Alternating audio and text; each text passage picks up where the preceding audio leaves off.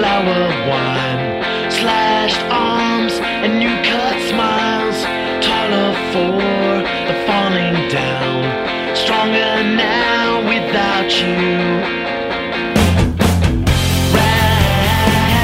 Sejam muito bem-vindos. Está começando hoje mais um Guia do Skate Podcast. E hoje eu tenho a honra de receber aqui no programa Carlos de Andrade, mais conhecido como Piolho. Muitos de vocês talvez não devem ter ouvido falar ainda, mas vocês vão saber um pouco mais sobre a história dele. E antes de mais nada, muito obrigado por topar esse convite e vamos nessa.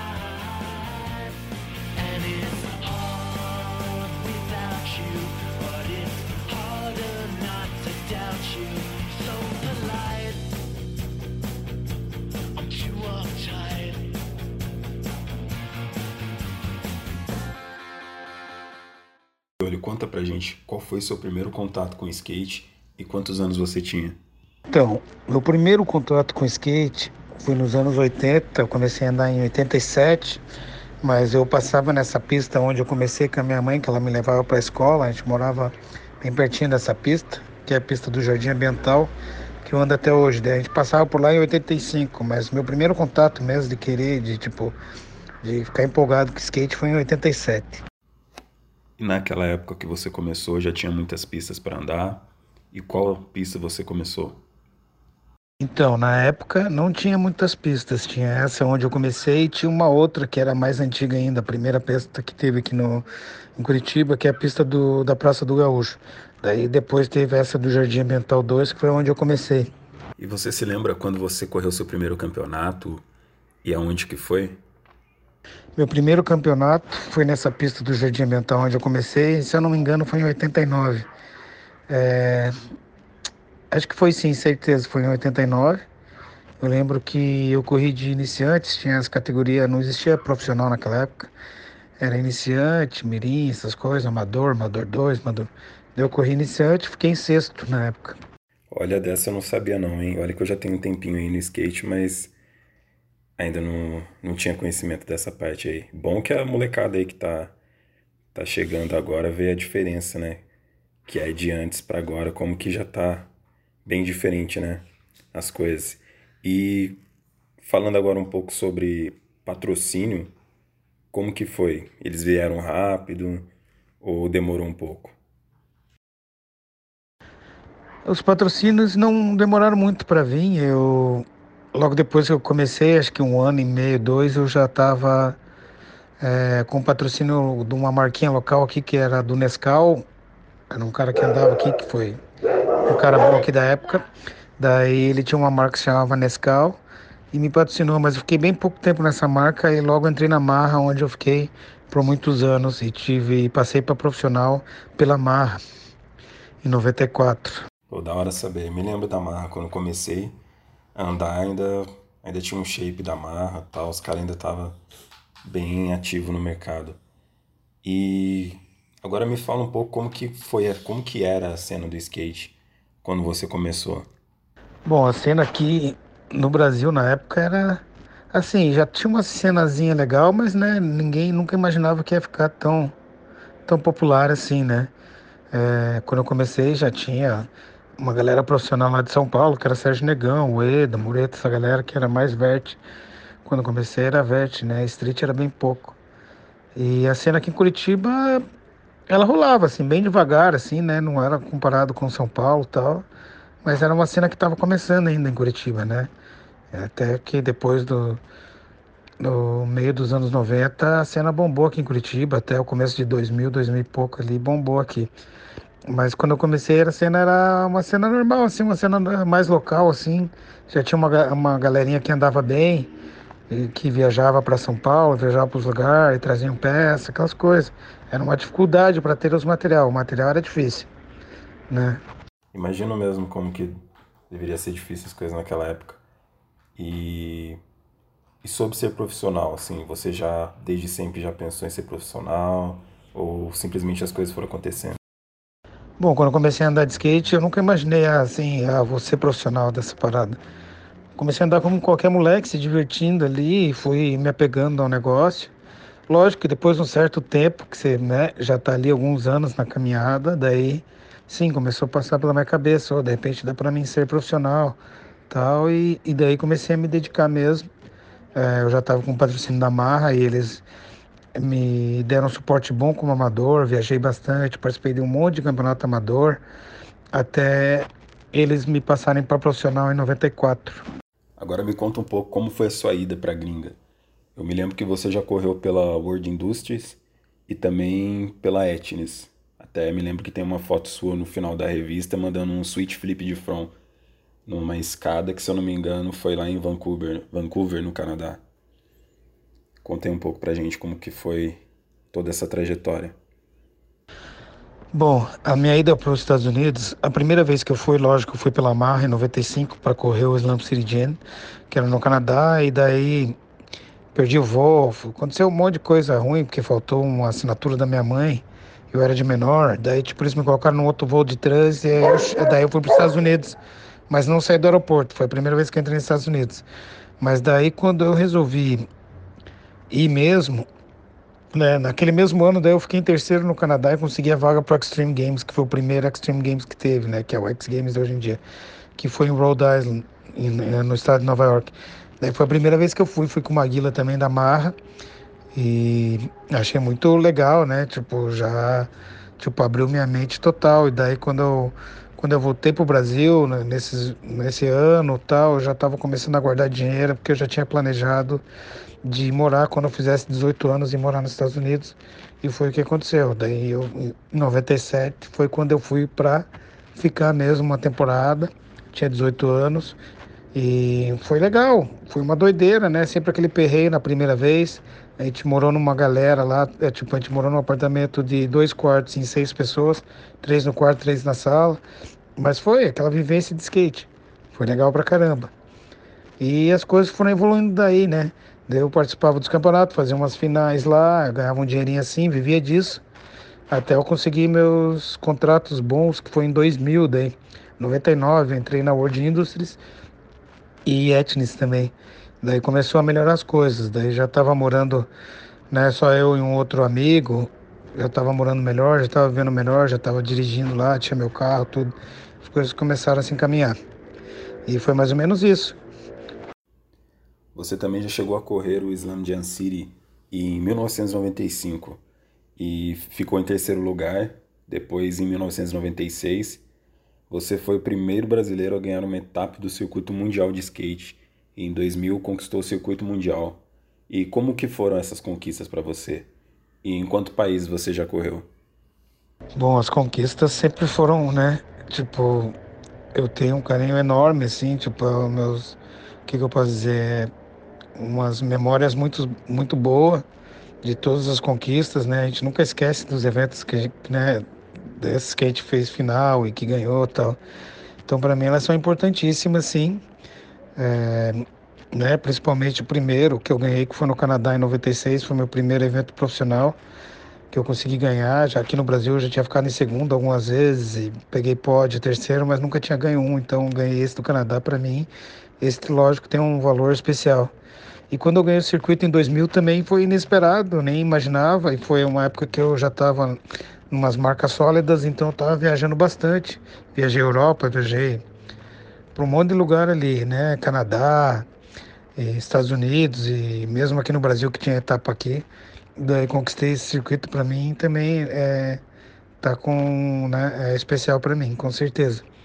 E os lugares aonde eu fui, assim, é, Estados Unidos, Canadá, México, Europa, já fui para França, Holanda, Espanha, Alemanha, República Tcheca, é, Suíça, é, Suécia, Áustria, então um monte de lugar ali na Europa. E no decorrer de todos esses anos, né, conheci também o Japão e China.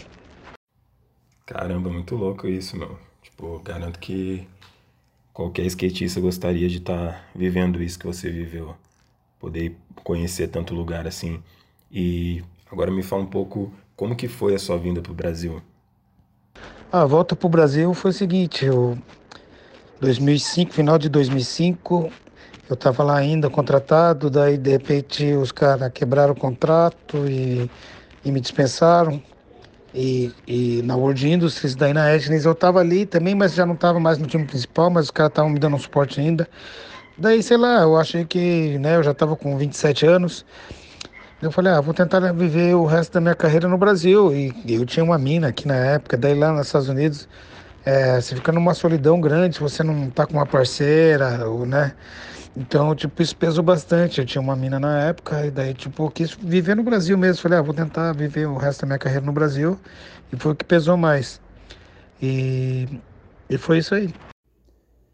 E quando você voltou, foi muito difícil entrar para alguma marca? Você acha que pelo menos no começo não te valorizaram como deveriam? Como que foi isso? Bom, quando eu voltei para o Brasil, o que foi mais difícil foi realmente você chegar numa indústria que é muito menor, né? Uma indústria que é só local, então é menos dinheiro, o material não é da mesma qualidade. Então o que mais, o que foi diferente foi isso, né? Tipo você saber que vai chegar aqui, vai ganhar menos, vai usar um material de qualidade inferior e, e se adaptar de volta, né? À indústria brasileira. É, te compreendo e acredito que deve ter sido um, um choque enorme, né? chegar aqui e ver tudo diferente. Mas é. E hoje em dia? Você tá andando para alguma marca? Como é que você tá de patrocínio hoje? No, momen no momento eu tô andando para Independente, só. Eu tava na Chronic que fazia shape, mas daí uma marca aqui também fechou as portas. E, e só essas mesmo aí. Eu tava na Code também, que era de tênis, mas daí também não renovei com eles. E no momento só tô com a Independente de eixo que é tipo um apoio, né, digamos assim, não ganho dinheiro deles nem nada, só ganho os material. Mas marca de eixo é difícil mesmo pagar e tal. Então é isso, só tô nessa, só tô na Indy. E você ainda está participando de campeonatos ou não? Agora não estou mais participando de campeonato, raramente, só quando rola algum campeonato de mini rampa, algum campeonato de convidados assim mas não estou mais empenhado em competição não, até porque já tô, vou fazer 42 anos e é muito difícil de acompanhar mesmo essa molecada de 20 aí, essa molecada de 18, 15 anos aí não tem como acompanhar. Então nem quero me frustrar nem nada, hoje em dia estou andando de skate só para mim mesmo, para né, fazer para fazer a mate, que nem a galera fala. E é isso. Realmente hoje em dia para acompanhar o ritmo da molecada aí é difícil, mas o bom é aquilo também, né? Ainda bem que você aproveitou muito o tempo de skate, né? Conseguiu conquistar muitas coisas, serviu de inspiração e ainda está servindo de inspiração, né? Porque te ver aí com 42 anos destruindo aí nas transições é algo muito inspirador. E você que já rodou o mundo, já conheceu muito o pico louco aí, é... qual o pico mais style que você já andou no mundo? Sei que deve ter vários, difícil listar um, mas se fosse para escolher, qual você escolheria? Ah, sei lá, lugar, o lugar mais legal é difícil falar. Eu fui para alguns lugares que eu achei muito legal. A, a, própria Califórnia é um lugar assim, onde nasceu skate, é um lugar mágico para skate. Um lugar que me impressionou bastante também foi a Europa lá em Barcelona, que parece que é tipo foi feito para andar de skate. China também, muitos lugares legais, Japão. É difícil escolher um só. Mas se fosse escolher, eu diria que a Califórnia ainda seria um dos meus favoritos, até porque eu gosto de andar bastante em pista e lá tem muita, muita pista legal e para andar na rua legal, os coleginhos. Então eu diria ainda o sul da Califórnia seria o meu lugar favorito. Pô, muito louco. Eu acredito que Califórnia seja o sonho de todo skatista, né? Poder dar um rolê por lá. E a respeito assim da sua carreira, você se sente bem realizado em relação ao skate ou tem algo que você gostaria de ter feito? Bom, eu sou muito satisfeito com as minhas conquistas. Eu acho que assim, é, vai, sempre tem alguma coisinha ou outra aqui, né? Que a gente pensa, pô, poderia ter ido mais longe. No meu caso, foi a temporada que eu fiquei na Etnis, que eu fiquei tipo uns 10 anos lá. Daí eu consegui ser 3 anos no time principal. E meu sonho era ter tido um, um, um tênis né, pro, um Pro Shoes na Etnis e não aconteceu. É uma das coisas que me frustrou, mas tipo, mas tudo bem, eles me trataram super bem, me deram suporte bom e não tenho a reclamar de nada. Fora isso, sei lá, eu acho que ainda depende de ter um, uma própria pista, uma própria marca, são coisas que eu ainda penso também que eu não conquistei ainda. Mano, muito da hora isso. E tenho certeza que você ainda vai conseguir. Tanto sua própria pista quanto sua própria marca. Inclusive, faço questão de ter qualquer produto que seja que você lançar aí. E é isso aí, mano. Você já fez muito pelo skate, mais do que merecido. Ter qualquer tipo de, de conquista a mais aí, né? Fora tudo que você já, já conseguiu. E o que, que você acha hoje em dia da, da molecada ainda não, não te conhecer, não saber quem é o Piolho? O que, que você pensa em relação a isso? Bom, o que, que eu posso falar da nova geração? Eu acho que assim, o skate ficou tão popular no globo e muita informação, tecnologia, não sei o que. Então, hoje em dia, tá absurdo o nível, é tipo, a evolução é muito mais rápida. O molequinho começa a andar de skate, e, tipo, nas fraldas, e quando vê já é um fenômeno. E é uma doideira, porque tanto a molecadinha quanto as meninas, né? Na nossa época, na minha época, as meninas, elas curtiam skate, tentavam, né? Sabiam ali fazer alguma coisinha ou outra, mas não tá igual hoje, que tá um absurdo mesmo. Então eu tô impressionado com essa, com essa evolução. Mas eu não me importo não da, dessa nova geração não saber quem eu sou. Até porque, sei lá, né? Quando você começa a andar de skate, você sempre criança, você não vai ficar ali muito plugadão, você quer andar, você quer. Né? E sei lá, no Brasil tem aquele lance, o brasileiro não gosta de, de ficar pagando madeira, assim, ficar. Na, né? E diferente, os americanos são fãs mesmo, a criançada é fã mesmo. Aqui no Brasil, eles podem até ser fã, mas parece que eles não querem demonstrar isso. Não sei, eu senti essa diferença. Mas é, mas é isso aí. É... o que eu posso dizer? Eu acho que é legal, respeito, e, e, tipo assim, os que sabem que eu sou, fico feliz, os que não sabem, né, se um dia eles, eles escutarem falar, eu vou ficar feliz também. E sei que é uma coisa que acredito que muita gente já te perguntou e ainda te pergunta, mas eu também não poderia deixar de perguntar. Alguma dica para conseguir andar tão bem assim em transição e fazer parecer fácil, assim como você faz? Bom, é, que dica que eu poderia dar para pessoal para andar em transição? É o seguinte, é, é só andar, né? Praticar. Tem galera que não gosta, né? Tem pessoal que fala, não, só ando na rua, não gosto de pista, não sei o quê. Eu acho que skate hoje em dia é geral, você vai querer andar em qualquer lugar, né? Tipo em piscina, em pista, em bowl, em banks. Eu acho que assim, eu levo o skate, assim, ó, tem um chão liso para andar legal, se tiver uma pista para andar legal.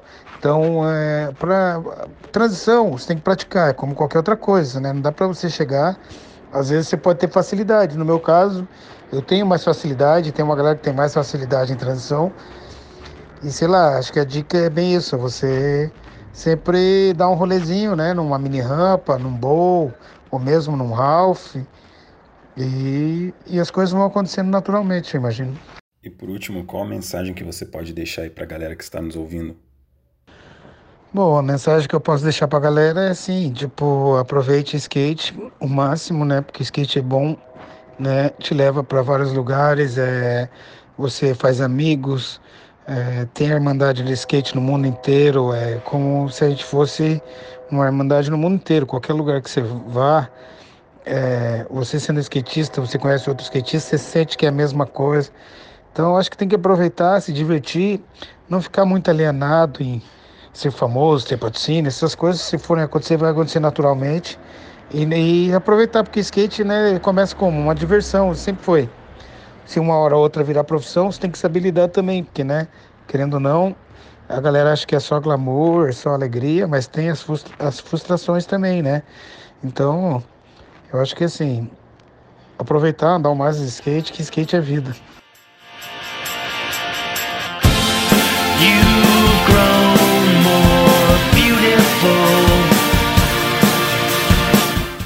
Estamos chegando ao final de mais um Guia do Skate Podcast. Mais uma vez, meu muito obrigado a você, Piolho.